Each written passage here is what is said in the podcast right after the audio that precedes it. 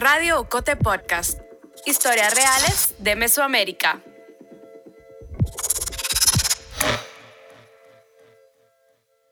Y sin embargo, se mueve. Porque en la oscuridad siempre hay alguien que decide hacer algo.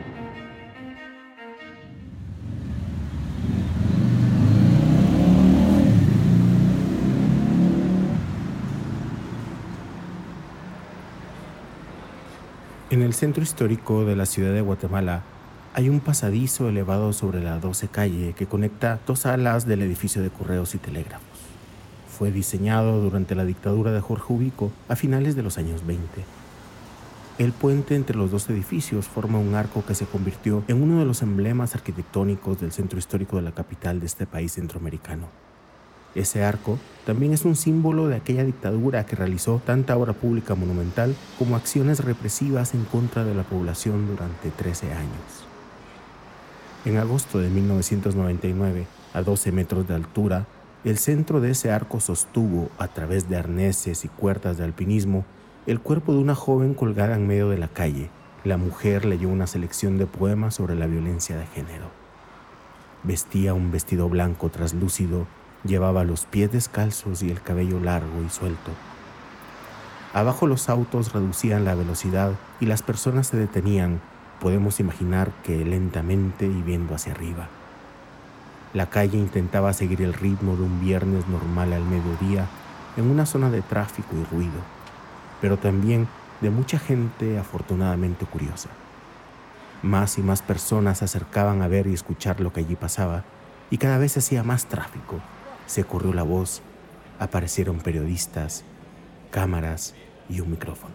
Muchos nervios, imagínate tremenda acción de tomar el espacio público, el edificio del espacio público, lanzarme al aire, al vacío. Nosotros intentamos hacer un ensayo el día anterior.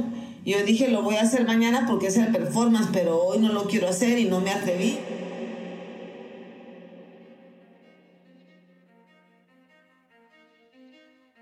Esa joven que colgaba del arco era Regina José Galindo, quien se convertiría en una de las artistas más reconocidas del performance latinoamericano.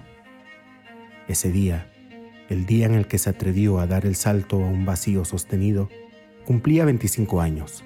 Trabajaba en una agencia de publicidad y para entonces dividía su creatividad entre los copies de la agencia y su poesía. Hablé con ella en su casa en Zacatepeques, Guatemala, a finales de mayo de 2023. Acababa de regresar de Corea del Sur, donde había hecho una pieza relacionada con la memoria histórica de aquel país. La memoria, de hecho, es uno de los motivos recurrentes de su trabajo. El salto de Regina desde el Arco de Correos es uno de los eventos artísticos más recordados de la historia reciente de Guatemala, o debería de serlo. Esta performance fue una de las actividades del segundo Festival del Centro Histórico en 1999.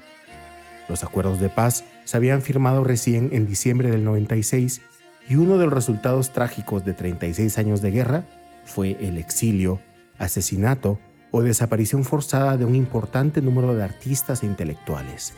El arte había sido uno de los canales en que la sociedad guatemalteca manifestaba las injusticias y abusos de las dictaduras militares. De ahí que luego de un largo camino de terror, las manifestaciones artísticas llegaran contraídas a finales de la década de los 80. Esto hizo que hubieran pocos espacios de expresión y que las galerías de arte tuvieran un espíritu más decorativo y menos crítico y sensible. Guatemala intentaba reinventarse en la posguerra, con el punto de partida de unos acuerdos de paz que incluyeron poco las luchas simbólicas y donde el arte no aparece ni una vez nombrado. Así, surgió un movimiento de artistas jóvenes que abrieron paso a una forma de entender y vivir la cultura urbana, trabajo colectivo, juventud organizada, sueños compartidos y acciones para demostrarlo. Soy Julio Serrano Echeverría, cofundador y coordinador creativo de Ocote, y este episodio es parte de la serie de Radio Ocote Podcast, y sin embargo se mueve. En esta entrega te acompañaré en un recorrido a una década agitada en la que la esperanza se transformó en acciones en el espacio público que mostrarían la fuerza colectiva del arte. Al día siguiente me costó durante el performance soltarme, Hay algunas fotos donde yo estoy agarrada así de, de como en la barandilla y alguien me tiene que mover los dedos y soltarme. A mí me dio como un ataque de miedo. Ya cuando estoy con el arnés me doy cuenta que es bastante cómodo y que no pasa nada y me siento ya, ¿verdad? En la libertad de leer los textos que tengo colgando, que yo hago una selección de textos de mi libro personal intransmisible que tienen que ver con violencia de género. Y el performance se llamaba Lo voy a gritar al viento porque yo quería hablar de cómo la voz de la mujer se seguía perdiendo en el aire. La performance de Regina José Galindo apareció en varios de los principales medios impresos de entonces e incluso ocupó la portada de uno de ellos. Una acción poética ocupaba un espacio privilegiado en los medios de comunicación. Para empezar, ponía sobre la mesa la discusión sobre el uso del espacio público. Hasta ese momento no era común ver intervenciones artísticas contemporáneas en los espacios abiertos de la ciudad. También llamaba la atención de los medios de comunicación hacia el arte y la cultura. En este sentido, sí había esfuerzos desde el periodismo cultural, casi siempre limitado a una página de las ediciones impresas, en muchos casos compartida con farándula y sociedad. Pero este tipo de intervenciones generaba contenidos que podían ocupar espacios importantes fuera de la página de cultura como tal, fotografías de portada, por poner un ejemplo. Y entonces no vas viendo que yo estoy en mi performance bien contenta porque hay mucha gente abajo, el gran relajo, cuando veo que me zampan un micrófono. Y entonces ese micrófono no era mío, sino de un medio, pero entonces le perdía por completo la intencionalidad y me arruinó mis fotos, arruinó el momento, ¿verdad? Porque en toda la documentación aparece un micrófonote gigante que te da la sensación que yo lo estoy leyendo en voz alta, cuando la intencionalidad de la obra era que la voz se perdiera. Pero para que aquel momento llegara, para que Regina José pendiera del arco, muchas personas habían estado trabajando. Un año antes de la performance de Regina y dos años después de la firma de los acuerdos de paz, una generación de artistas, la generación de la posguerra como le llamaría la crítica, comenzaría a idear un evento cultural sin precedentes en Guatemala. Organizar el Festival de la Cultura del Centro Histórico surge como parte importante un área este, que se define desde un inicio como arte urbano. Podemos definir ahorita un arte urbano como arte urbano, ¿no? Yo creo que lo que intentamos hacer es que realmente la gente salga a expresarse, la, gente salga a hacer nuevas cosas, que se rompan un poco los esquemas tradicionales, eh, escénicos, estéticos, un nuevo lenguaje para, para expresión, ¿no? ya, no solamente, ya no solamente el que ya, ya conocemos, que se inventen nuevos lenguajes, pues, que se busquen lugares, que se busquen espacios y que inviten a la demás gente también. El audio que acabas de escuchar es parte de una pieza documental audiovisual del cineasta Sergio Valdés Pedroni, un pensador desde el cine que ha sido una gran influencia para muchos artistas, un personaje esencial en el movimiento artístico de los 90 en Guatemala.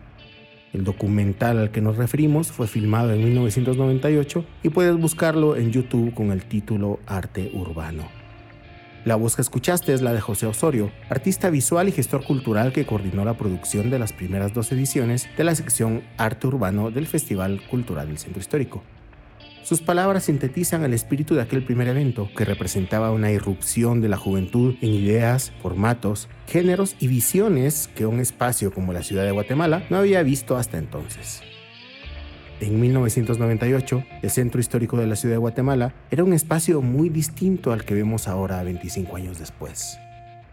Actualmente, algunas partes del centro se han adaptado a vías peatonales y mercados para el comercio, pero en aquel 98 la zona 1 tenía mucha más presencia de comercio en las calles, tiendas antiguas, oficinas públicas y otro nivel de caos vehicular. Imaginar que durante varios días artistas hicieran obras de teatro en buses, coreografías en atrios de iglesias, lecturas de poesía en calles y bares y murales sobre largos metros de láminas no era algo a lo que la ciudadanía estuviera acostumbrada.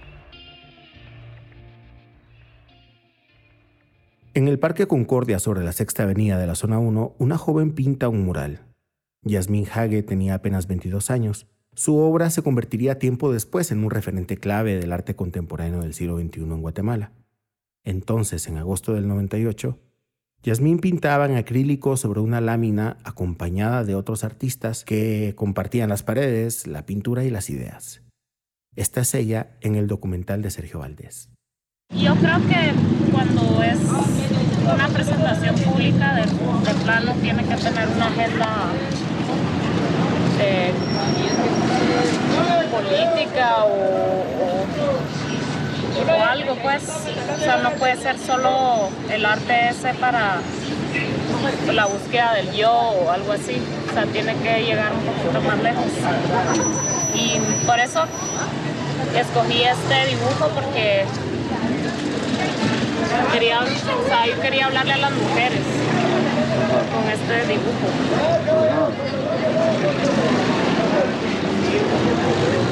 A las mujeres también de la vía pública. Sí. La idea es que una mujer sea una mujer cotidiana y la otra sea una musa. Y que es una mujer que, vive solamente en, los cuadros, en la pintura, y otra mujer que vive afuera, en la vida real.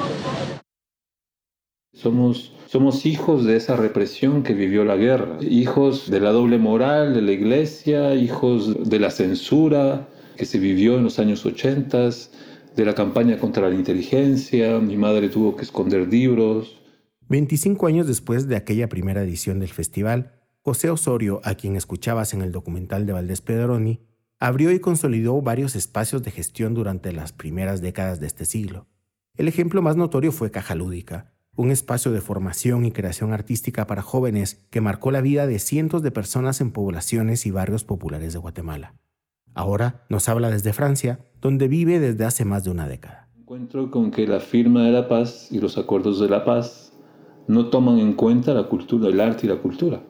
No hay ninguna mesa, ningún código, ningún decálogo de los procesos de política de transición que se implementaron ahí, ni siquiera del programa de resarcimiento. No hay nada que refiera al arte y la cultura, de la necesidad del arte y la cultura en un proceso de reconciliación y de resarcimiento a una sociedad que había sido afectada después de una guerra de 36 años. Como todo la firma de la paz, aunque, aunque podamos ver retrospectivamente ahora eh, y sus valoraciones críticas, representaba en por un momento una primavera era un momento donde, donde se convocaba las ideas. Era un momento en donde sentíamos que las ideas tenían mucho sentido. Y efectivamente, varios de los artistas que participaron de aquel evento en la ciudad de Guatemala tenían algún tipo de conexión con la guerra. Habían vivido en el exilio, eran hijas e hijos de excombatientes de la guerrilla o del ejército o la policía, y hay que decirlo, ninguna persona de Guatemala ha salido indemne de la guerra. La memoria de esos 36 años incluía para la gran mayoría de estos artistas haber nacido justo en el corazón de esa larga noche oscura. Para entender cómo surgió el movimiento, hay que trasladarnos a un pequeño espacio en zona 1. Si quiero rescatar algo es el sentimiento colectivo. Para mí eso es, ese es el, el punto de partida, la colectividad. Y eso fue lo que fundó de manera muy íntima en 97 en, una casa del centro, en un centro que estaba olvidado, que no es el centro eh, gentrificado de ahora, sino que era un centro que sobrevivió de años, ¿verdad?, de abandono.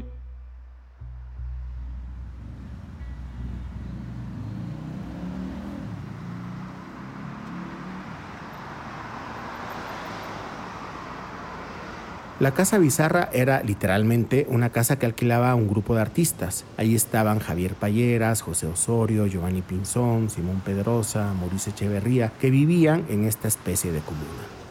Tratamos de hacer una escuela un espacio de formación autodidacta, donde cada quien ponía, pero, pero además este, nos carecíamos de recursos. Eh, algunos teníamos algún trabajito por ahí, podíamos acudir por la renta, pero otros no.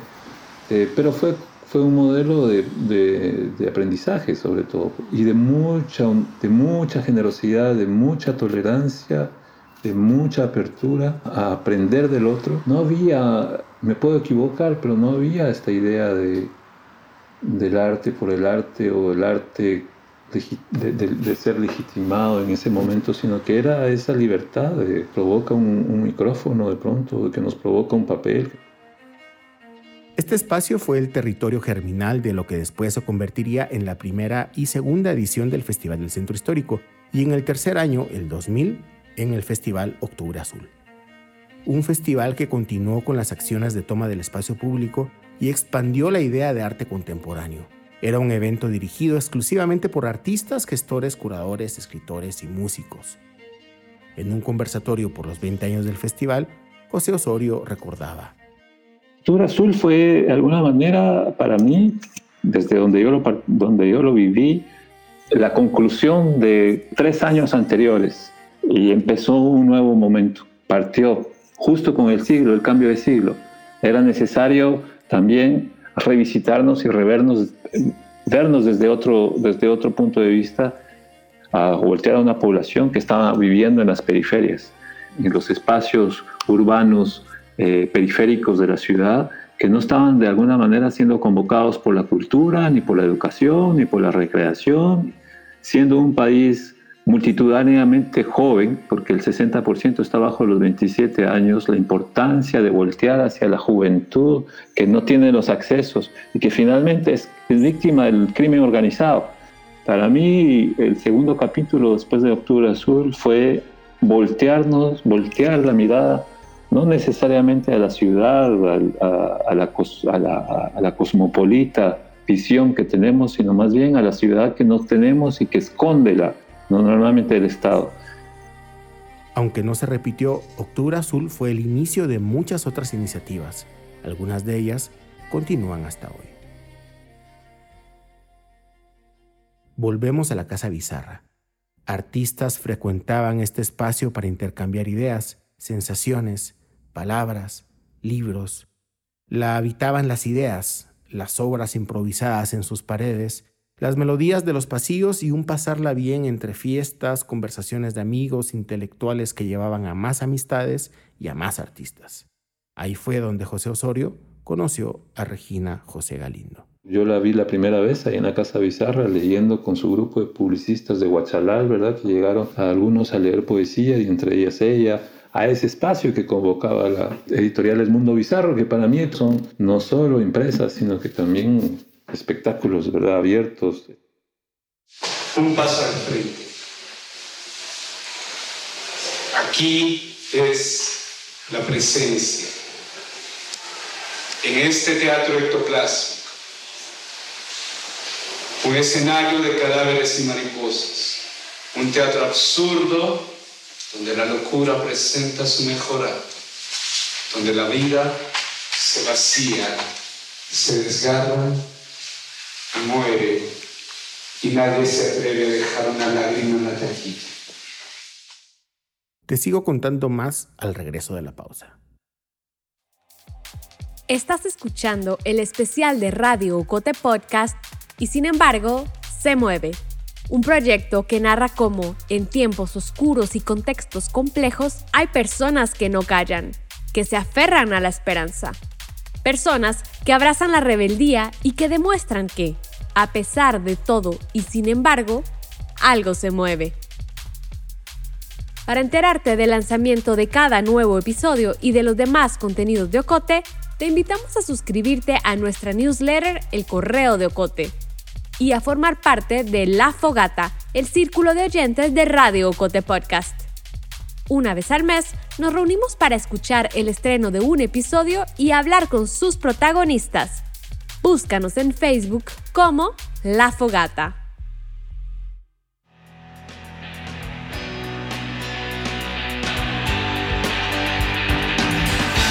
Sordo canto, atardeces en mis oídos.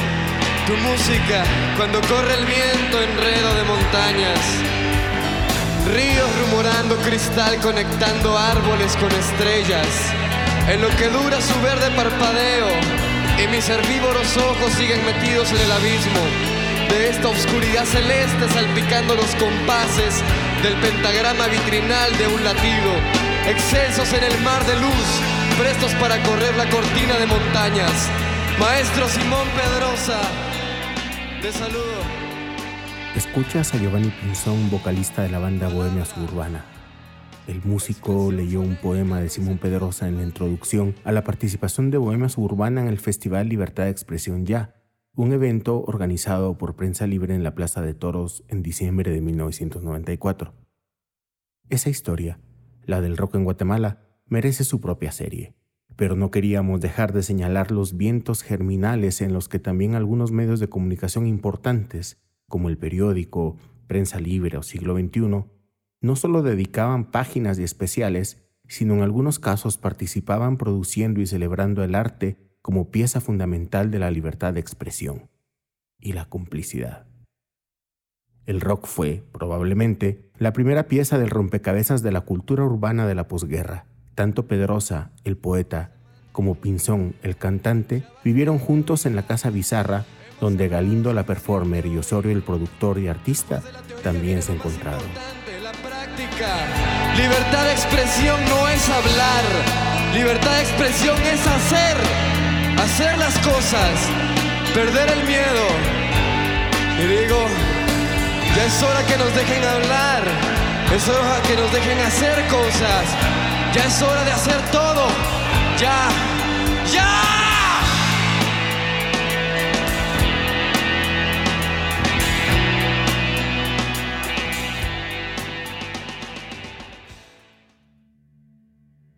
El 24 de abril de 1998, el obispo Juan José Gerardi participó en la presentación del Informe de Recuperación de la Memoria Histórica, Guatemala Nunca Más, una investigación que desveló muchas de las atrocidades cometidas durante la guerra en Guatemala. Cuatro días después, Prensa Libre publicaba un especial en su primera plana. Luto era el titular y abajo esta frase, repudio generalizado por el asesinato de Monseñor Gerardi. El obispo fue asesinado la noche del 26 de abril en el estacionamiento de la casa parroquial de San Sebastián. Puedes leer más de esta historia en el episodio Los Intocables de Y sin embargo se mueve. Unas semanas después del asesinato de Gerardi, la casa Bizarra cerró. La casa Bizarra cierra alrededor de mayo y a Monseñor Gerardi lo mataron el 25 de abril. La casa Bizarra quedaba en la tercera tercera calle entre novena y décima avenida. Y sabes que eh, San Sebastián está entre la tercera calle, entre sexta y séptima avenida. Entonces, en el ambiente final de la Casa Bizarra, y por algo es muy especial, porque tenías en esos últimos tres meses a excombatientes, incluso gente de la G2, que llegaba estas noches, digamos, que abríamos, entonces había mucha onda, ¿verdad? Había muy... Era un caleidoscopio de, imaginarios importante que acudían a este espacio, algunos probablemente con una agenda oculta y otros porque representaba una apertura, pero no me deja hacer ese ruido que las coincidencias son importantes y que para nosotros, tal vez en el momento, en el fragor, no tuvimos la astucia de, valorar ciertas cosas, pero más bien vimos la oportunidad de continuar, que siguiera dando vueltas esta rueda y que considerábamos que podíamos llegar a, contribuir, digamos, a la cultura.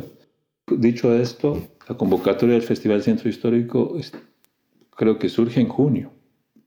La Casa Bizarra cerró por decisión del grupo de artistas en aquel 1998. La renta se había vuelto complicada de pagar y los caminos creativos empezaron a llevarles por otros rumbos. El espacio de comuna compartido en la Casa Bizarra salió de las paredes de una casa para tomarse distintos espacios públicos de la ciudad. La convocatoria del Festival del Centro Histórico conservaba el espíritu del trabajo colaborativo entre artistas que se habían venido gestando en festivales de música, de literatura y en la experiencia misma de la Casa Bizarra. Quiero rescatar que lo importante es reconocernos libres y autónomos y, entender que el Estado, muy desde la perspectiva en el que fue diseñado para reprimir las expresiones alternativas al, poder de turno, no representa, no debería representar tanto para impedirnos expresarnos. Obviamente dentro de un espacio en donde eh, nuestras ideas se puedan escuchar. Y esa es la experiencia de nuestro colectivo, de ese colectivo, de esa... Ahí es donde yo digo la pertenencia cultural, histórica, la memoria que tenemos, es de haber logrado hacer todo eso. Octubre Azul no se repitió porque no era para repetirlo, era... Y cada uno de esos espacios tenía las características o la intención de ser un modelo para armar. Es un modelo realmente para armar. Convóquense a un espacio, invítense a expresarse a sí mismos, sean generosos, solidarios, congruentes, acompañen a todos y vean qué pasa. Y en Guatemala hubo una especie de, de, momentos utópicos en donde se creía que las cosas iban a poder cambiar y que iban a, a mejorar, pero hubo un espacio para la revelación, para la revolución, para la toma de conciencia, la toma del espacio público. Y eso sucedía en colectivo, en una fuerza colectiva, ¿verdad? Que empezó quizás con los movimientos de rock, ¿verdad? Con los grandes conciertos de rock y con la gente subiéndose a los, escenarios a leer poesía y hacer performances sin saber que eso es lo que estaban haciendo, sino de manera muy intuitiva. De este recorrido de colectividad, imaginación y capacidad de gestión, saltamos de nuevo a un presente más cercano, ligado a aquella joven mujer que leyó poemas en el arco de correos. Traemos a esta historia dos recientes performances de Regina Galindo que nos muestran esa continuidad y esa resistencia del trabajo de artistas en el espacio público y de la posibilidad de crear símbolos de reflexión y pensamiento crítico al alcance de las personas que caminan por las calles.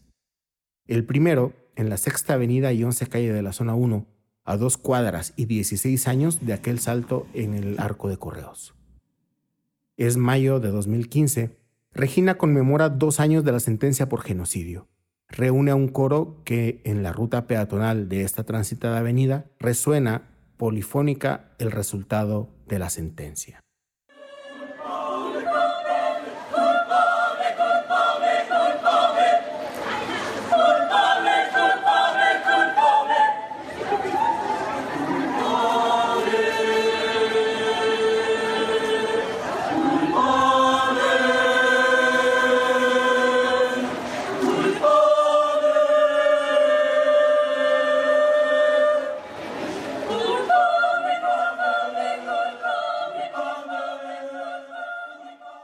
Para el segundo te voy a pedir que imagines una marching band con músicos vestidos todos de negro.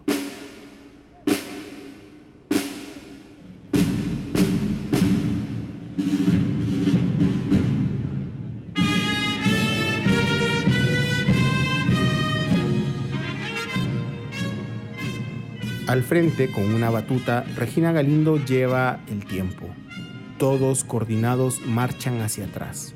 Sí, tienen la mirada al frente pero dan cada uno de los pasos hacia atrás con el rictus de las marchas militares. Esta pieza se llama El Gran Retorno y marchó por toda la Sexta Avenida hacia la Plaza de la Constitución, donde terminó dándole la espalda al Palacio Nacional.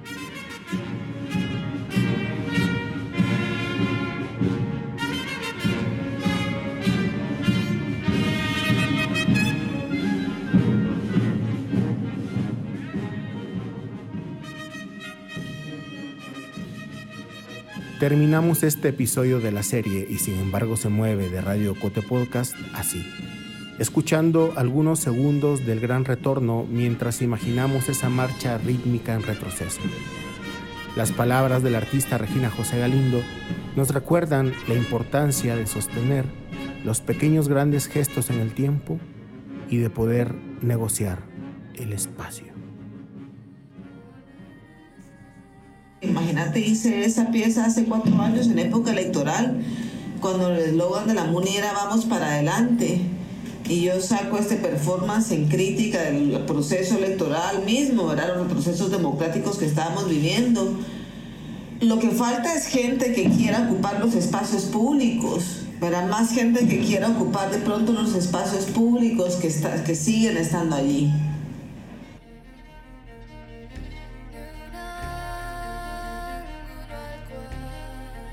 El guion y las entrevistas de este episodio las hice yo, Julio Serrano Echeverría, coordinador creativo de Ocote. La edición es de Carmen Quintela y Liliana Villatoro. La música es de Mabe Frati. Isaac Hernández realizó el montaje y la producción sonora y musical con la asistencia de José Manuel Lemus. La ilustración de portada es de Oscar Donado. Ishmucaneus es coordinadora de comunidad y audiencias de Ocote. La voz institucional de Radio Ocote Podcast es de Lucía Reynoso Flores. Alejandra Gutiérrez Valdizán es la directora general y editorial de Ocote.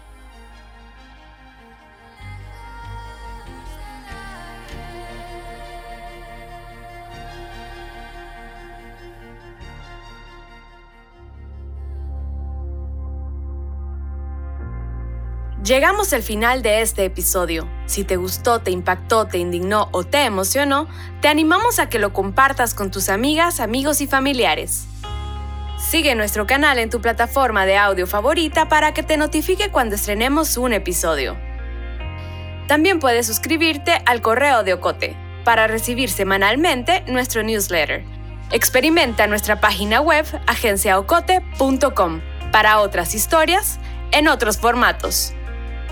Radio Ocote Podcast es producido en Guatemala por el equipo de Ocote, con el apoyo financiero de Seattle International Foundation. Ocote trabaja con el apoyo de los fondos operativos de Servicios Ocote, Foundation for a Just Society y el Fondo Centroamericano de Mujeres FCAM con Oak Foundation.